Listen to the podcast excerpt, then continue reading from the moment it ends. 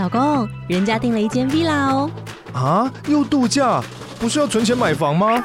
我是订了凤凰 villa。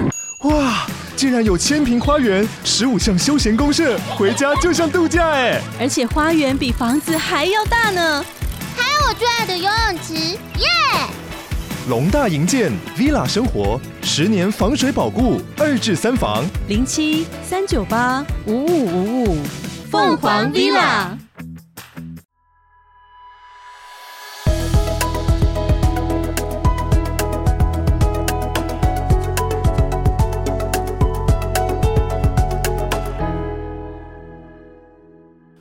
欢迎来到健康卡片同名官方 Podcast，我是卡片大师。等级是曾经非常的讨厌旅游，后来尝试了旅行，有稍微喜欢一点点。经过了疫情，又变得讨厌。我是健康实习生，等级是很想念以前一个人的旅行，因为那时候就是会一直逛 museum，现在走不动了。所以显然今天要聊的是旅行，这个不是我的主题，但我陪你聊。真的假的？这不是我的主题。我刚刚不是说了吗？我基本上本质上是一个讨厌旅行的人。所以，当如果你可以来讲这一题，让一些跟你一样不喜欢旅行的人有一些。想法也是不错的，但我是一个这么奇怪的人，我我不知道有没有办法让人共感，但我们可以讨论，看你想要问什么旅行的事。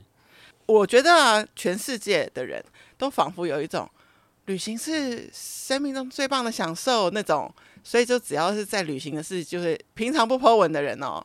旅行的时候就会狂 po 这样子，但是我有次遇到一个当年我认识过旅行最多地方的作者，嗯、他讲了一个演讲，他就说旅行没什么，你只是从你自己活腻的地方去到别人活腻的地方，是是是是是。是是是是，你看我们去日本，觉得日本东西好好吃，台湾东西不好吃；日本人来台湾，觉得台湾东西好好吃，日本东西不好吃。对。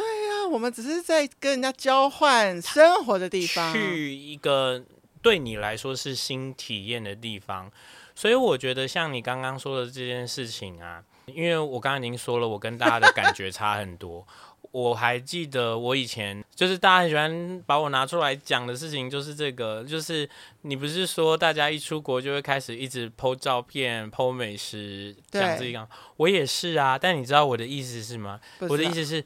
我还活着，哦、我报平安。对，我我现在在飞机场了，我等一下要上飞机了。飞机长这样，我还记得我的朋友们非常喜欢求我，就是很喜欢拿一些我，例如说五六五六年、七八年前的动态回顾，因为我会写说，今天是到东京的第一天，天哪，我到底为什么要来？好想要回家哦，这也好可怕哦。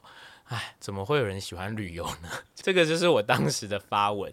我得说，我最喜欢的国家就是日本了。一直去，一直去啊！我的安全感发生了之后啊，就变得比较喜欢去。去的时候心情也都是比较好。不过的确，疫情之后，就是这件事情就降低了。显然是比较原始一点的我。就我如果没有一直练习这件事的话，它带给我的乐趣会又消失。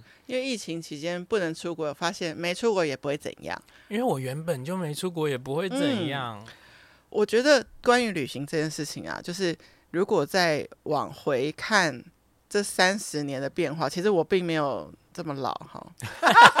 一直强调这个，对。但是我听过，比如说蒋勋老师他在讲他们那个年代的旅行的时候，我超级觉得感动的。他就说，当时在欧洲旅行，就是真的会这样子。就比个大拇指，比个大拇指，招个车，搭个便车这样子。然后那时候人与人的信任是比较多的。现在他在跟 Young Generation 分享他当时的时候，他们说啊没有啊，就是现在这样比，然后可能都不想要载他们，而且很危险，等等各种紧张。对，但是有一个很有趣的事情，就是关于旅行，大家都是想说是去国外过一个更好的生活吗？那就是在台湾日常不好吗？但是反过来，他居然说，现在因为以他的知名度，他就是会被找去当旅游达人，陪着团人，然后去住很好的饭店，然后去讲解一些美学的东西的时候，但他现在看到路边背包客，他心生羡慕，他羡慕他们，等于羡慕他自己以前还在探索的他。所以我回到旅行，你刚刚讲一个东西是我觉得最棒的，就是你就是要去一个你不熟的地方去体验一些你不熟悉的事，这是最美的地方吧。我觉得你刚刚讲的这几件事，突然让我觉得我好像有些话可以说。耶，Yeah. 对，就是啊，如果你用刚刚我们那个很文言的那句话，我们从自己活腻的地方，嗯，去一个别人活腻的地方，有没有可能对我来说，我没有活腻我现在的周遭？嗯，如果啦，我们之前做了这么多人类分类学，如果我是一个偏保守、偏喜欢规律、偏喜欢有策略的人。旅行对我来说就是一个额外发生的事，所以它对我来说一定有压力、有张力，有一些些新的变化。嗯、那如果我不是那么喜欢这些变化，那它要带给我的好处就是要更多，我才不会是感受上是负的。对吗？我直接就是选了对我来说，我觉得最有安全感的地方去探索。然后我觉得你说的很有趣的一件事情，就是你刚刚说，所以我们就会觉得好像去国外生活是一个更好的事情。嗯、所以我在问我自己，因为我是一个排序狂，我在问我自己说，世界上最想住的地方的时候，啊、对我来说，我现在是的确的在日本和台湾之中抉择。嗯，也就是说，你看哦。我唯一去旅游的地方，其实是我的预定居住地之一。嗯、我其实，在我的两个想要住的地方往返。我想，也许有一天，我如果真的踏出这一步，我就不住在台湾，改住在日本好了。就有点像我回台湾的时候，你也可以说我是返乡，你也可以说我是去旅游。但是我可能在这里获得了一些什么不够了，我得去那里，那里让我想念这里的什么了。我得回来，所以你到时候就哪里是异乡，哪里是你家就不重要了。你只是需要有两个可以满足你觉得生活好的地方。我觉得其实你看这件事情真的很酷。不好意思，各位听众朋友，请不要骂我，但是我完全不想要去什么巴厘岛，完全不想要去什么马尔地夫。嗯，我只要光是想到，例如说有一个人。他给我一个去马尔地夫玩计划，然后他就跟我说，然后我们到哪里以后要搭那个水上飞机，我就开始查水上飞机的失事率和危险程度。接着他就说，然后然后我们终于在那天的大概晚饭后会抵达。我就说，你的意思是说我们要像赶路一样的颠沛流离？接着他就以为他可以打动我，所以他就传了很多很漂亮的马尔地夫的照片给我看。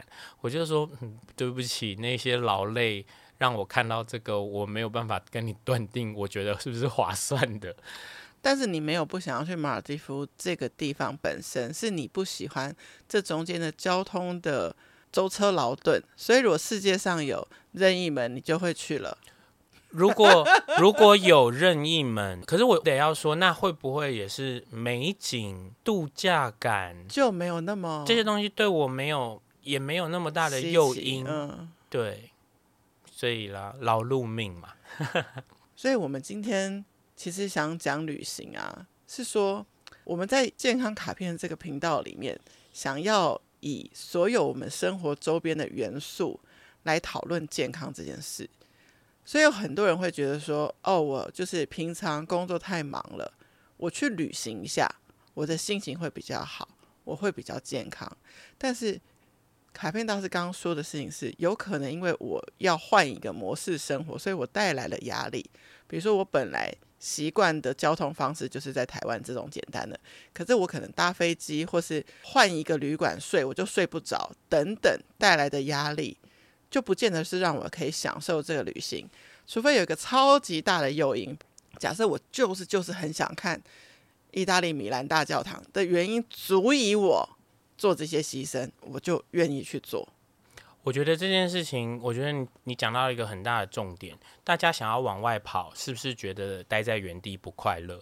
所以，那你有没有已经尽可能让这个原地快乐？这是一回事嘛？另外，这个很值得一集。嗯，然后再来就是说，让你去的诱因是什么和多大？我有几度的义不容辞的出国，而且我那个时候完全没有去特别的考量不喜欢出国，嗯、或者是那个、我都没有卖。一次是我在国外生活的朋友怀孕，嗯、我去帮她上一些孕妇的课，照顾一下，专程只做这件事，专程去做照顾一下她怀孕的身体。嗯、另外一次是我的艺术家朋友拿到了一点成功，他在国外办展。你应该也听过有人去，天哪，你让我鸡皮疙瘩。有人第一次去海岛，就是去参加海岛婚礼，不是吗？嗯嗯、其实我们也是为了某一种意义重大的事。嗯、可是我现在回想这两件事，都没有让我那个时候把它想成旅行。不过我会有点期待，是因为那个在国外才会发生的这个特殊的事件，还有。那个时候离开原来生活的状态，的确有带给我很多什么，不管是休息也好，换个环境也好，所以我觉得对每个人不一样的。但是如果诱因够大的时候，我想要承认旅行这件事可以带给你很丰富的感受，只是说推动你去远行、去向外的源头到底是什么？我觉得每个人不一样，所以大家也可以想一下说，说就那个吸引你去旅行的那件事情。对你的意义，比如说你刚刚讲说为什么我说我起鸡皮疙瘩，我也是想到，我其实曾经去过美东一次，大概在两千年左右，然后去过美西一次，大概两千二零年的时候，都是为了朋友的婚礼。所以你在意人呐、啊？对，我们在意的是人呢。我曾经就是，其实是前几天因缘际会的看到一位旅行者的 Instagram。然后啊，这位旅行者是一位应该算是年轻人啦，算年轻的年轻人。很多喜欢旅行的人，他的 Instagram 的个人简介那里会有国旗吗？哦，对对对对，多少国家这样？他的那边就是一个满满四五十个满满的，然后但我认不得，有些不认得的国旗，非常多不认得国旗。然后我往下面拉，就是有点感兴趣，往下看他的 Instagram 的时候啊。跟我现在看到大家旅行或是旅游的照片的感觉或记录的事情很不一样诶，他在 N 个国家游走，可是像是一个人的生活。他的照片里没有任何让我有感觉有纪念照的感觉。他的所有照片里没有任何一种让对不起，景点，没有景点，没有景点是一回事。我现在讲的好像有点冒犯。他的所有照片里没有一点让我觉得他有朋友的感觉，他在独行，他在游览这个世界，而我感觉得到他非常满足，他在自己一个人无穷尽的探索这个世界里的所有可能性。然后，这是我唯一一次看过人家去，例如说飞行伞、跳伞这种类型的活动，我从来没有看过这种类型的活动的记录。居然就是既没有狂欢感，也没有达成感，就是一个单纯的一张照片。我今天做完了这个，在哪个国家？所以我听起来是他用旅行成为他的日常生活方式。他的旅行是他的生命，然后就他他只是呈现他的生命的样子。嗯，我这个也想要跟你刚刚做的选择做一个比对，就是。你为什么没有去选择放好多个国旗？因为你现在可能就算你去了一百次日本，你也只能放一面国旗。我还有一个感觉，就是我放上去的国家，我如果没有特别喜欢它的话，它对我没有意义，有大到我想要把它放到我的 Instagram 上面去啊。所以其实你看，旅行可以是就是去插旗。对，可以去插旗，不过啊，你不是去插旗，我不是去插旗，可是这不代表我没有去感受到东西哦。嗯、对啊，我我觉得我好我今天是一个好矛盾的状态哦。对，我其实每一个旅行的时候，我都会得到非常多灵感，嗯、然后我也会记录下很多很特别，我留在台湾的时候，我不可能会写下来的东西。嗯，比如说我在日本的时候啊。我我也不知道这样讲会不会得罪听众朋友，但我在东京的时候，我可以感受到的事情是一个超级巨大的寂寞感。嗯，然后我其实有一点喜欢那个东京的那个快速的步调和极具压抑的人群和气氛。我在大阪的时候，我觉得它很像旧的台湾，嗯、然后它比较有人情味，然后大家比较笑，很多地方的装饰或什么，所以他们其实两个地点给我不一样的感觉。可是我记得很深，是我有写过一篇关于东京的人多寂寞的文章，而且写很长，而且我是在饭店的时候，嗯、我就想说，我不是在旅游吗？那我怎么在这边就大做文章？这是一个，另一个是我因缘际会的去了菲律宾的时候，嗯。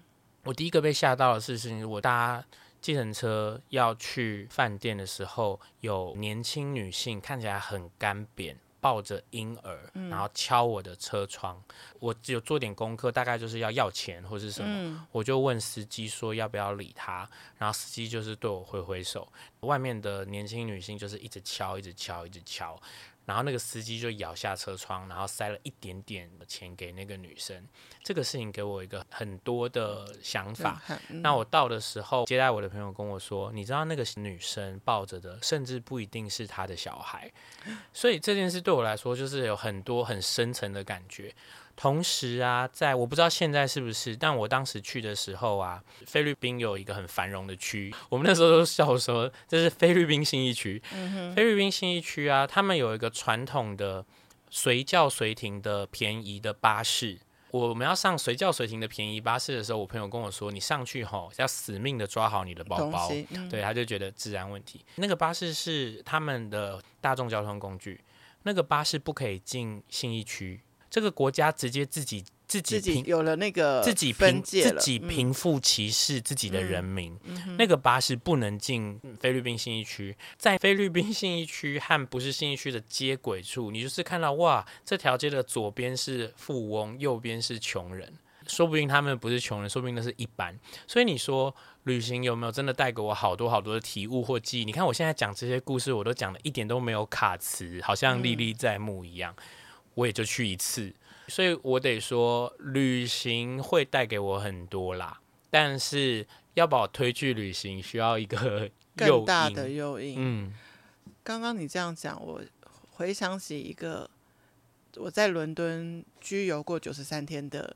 一个最小的事情，就是真的不是景点，不是什么伦敦眼这样子，就是我去搭地铁的时候，因为我是去上英文课，所以是早上就最忙的上班族时间。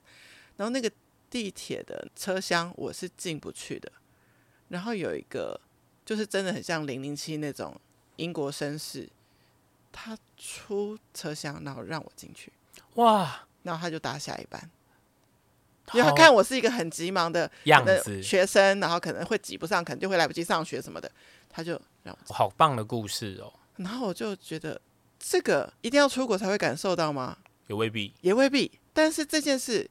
在我心中留下这么大的，你看我是二零零七年去的，我到现在还记得，是为什么？我觉得，因为第一个，也许你在异地的时候，本来就是有一种不安全感，嗯，然后或者是你已经有点预期说不会在这里遇到这种很有人情味的事，这件事情发生在一个英国，会让你的这个记忆和英国被永远的连接在一起。就是这个，所以我觉得无论，因为我觉得我们今天聊这集不是旅行的攻略，此生必去的七个最美的海滩，十个最棒的饭店都不是。对，因为只是你把你自己的状态放去一个你陌生的环境的时候，它给了你什么？我们今天是聊旅行的意义，有一首歌，但请大家自己放来听。这个东西好像可以给你多大的养分、力量，怎么往下走？不是。但是，就让你的这个生命历程又多丰厚了一个层次，一个只有你自己记得的最深刻的故事。嗯，对，因为我能够分享的事情不多，可是我觉得很有趣。不晓得大家知不知道，但是如果你有刺青的话，嗯、在日本是不能进大众浴池的，因为他们现在还是是这样子认定，那会写着这件事情。所以啊，我在这件事里面，我就是看到我们有朋友刺青的时候，鸡婆我就会说一下，你这样去日本就不能泡大众浴池嘞。嗯、不过其实没问题，你可以在自己房间，你可以去那种，比如像汤屋嘛，像这样，对不对？嗯、然后这件事情是文化，所以我知道这个文化。我们台湾的日式饭店如果有大众泡汤的地方，嗯，它。不会限制有刺青的人不能进去。所以虽然是在这个文化环境，但是因为它地方是在台湾就可以。然后你听我说，我在我们台湾的日式饭店泡汤的时候，看见了。有刺青的日本人进来泡的时候，我觉得哦，我又鸡皮疙瘩了。这个我那时候觉得这个故事真的很棒。其实他，因为我们可以想象，他一定不是因为作奸犯科刺青的吧？所以，其实日本的文化现在还是没有接受这件事。大家可能知道，日本人是每天都一定要泡澡，他们的洗澡那个 “huro” 这个字是泡澡。shower 就是淋浴才是站着，那是甚至是外来语，所以对他们来说的洗澡是泡在热水里面。所以对那个有刺青的日本人来说，他无法做一个他日常每天可以做的。他的国家在这件事上对他是不友善的。对，哇，很酷，对不对？超级，而且你看哦，这个事情在你的记忆中也不尽然攸关。大家常常觉得。比如说网红王美去别的国家一定要拍照的地方，或者去朝圣什么剧集里面的场景，而是你只是在一个你去旅行的这个时刻的片段，就产生了一个观察，然后对应你生命的另外一个经验，嗯，把它比对起来的一个感动。我不知道为什么你刚刚这样讲完，我会想到这件事情。我有一对夫妇朋友。先生喜欢出去玩的时候排满行程，嗯，太太觉得很累。可，可是呢，对先生来说，他的世界里的出去玩就是长那样。嗯，我都出国了，我不能浪费。对。然后对太太来说，就是，可是我是在脱离我的日常，我怎么还会有一种闯关任务的感觉？没有不好。事后他们的故事后来也都找到了各自的舒适的妥协哦，有趣吧？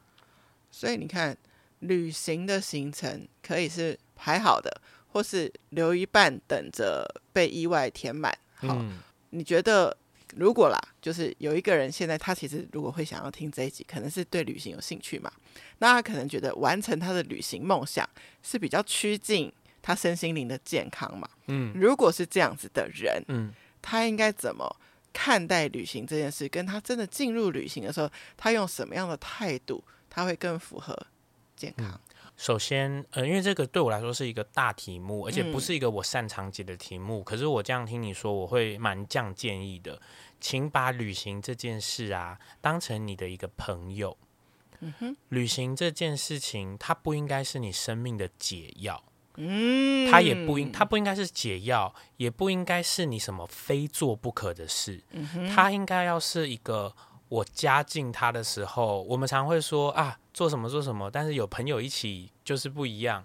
我觉得旅行就像是我的生命，这样也很好，那样也很好。不过我加进他的时候，不就是不一样。所以那样子的话，你看待这件事情的情况就会很健康。你没有在逃避你的日常生活不能或能够被解决的那些压力，你也不是真正的旅行。对你来说，不应该是逃走。不是说因为我过得这里不好，嗯，所以我要去那里，所以你应该要想办法把这里过好。我的旅行是我这选择了这次要跟这个朋友 一起做些什么事，啊嗯，就是在我的生活中的加分。对，他应该是你的加分。那我们的朋友都愿意接受，我们太忙的时候先没有理他一下下，这没问题。所以也不用真的定说哦，一年一定要出国几次才是健康，也不需要。对，因为你的生命的轨迹，可能这一阵子就是会常去，那一阵子就是不想去，那就照着这个轨迹。我觉得你刚刚说的这件事情，其实我的确觉得很好，就是一年一定要出国几次才健康，其实是一个很好笑的事情。嗯，因为那疫情的时候，你就决定不健康了嘛？没有啊，其实你健康不能放掉。而且其实我觉得旅行很好玩，就是。我常常旅行久了一点之后，就会感受到一个东西的很强烈，就是回家真好。嗯，对对对，其实的确是，我觉得啦，也有可能是我们人的天性，在一个状态久了，就是会开始期待或想念其他的状态。所以，会不会旅行是一个重要的丰富性来源？人如果需要丰富性，那旅行会是他的一个很好的媒介。有丰富性对他来说是健康的的话，那旅行对你来说可能就是一个很好的好朋友。好吧，那听完这一集，大大家可以去找你自己的朋友，找个好 交个好朋友啊！谢谢收听今天的节目，欢迎在 Apple Podcast 留下五星评价，或是把这集连接分享给需要的朋友。最重要的，欢迎到健康卡片的 Instagram 留言给我，提问任何健康相关的问题，卡片大师将在后续的节目中为您解答。Healthy Gacha，Healthy Gacha，下次见，拜拜。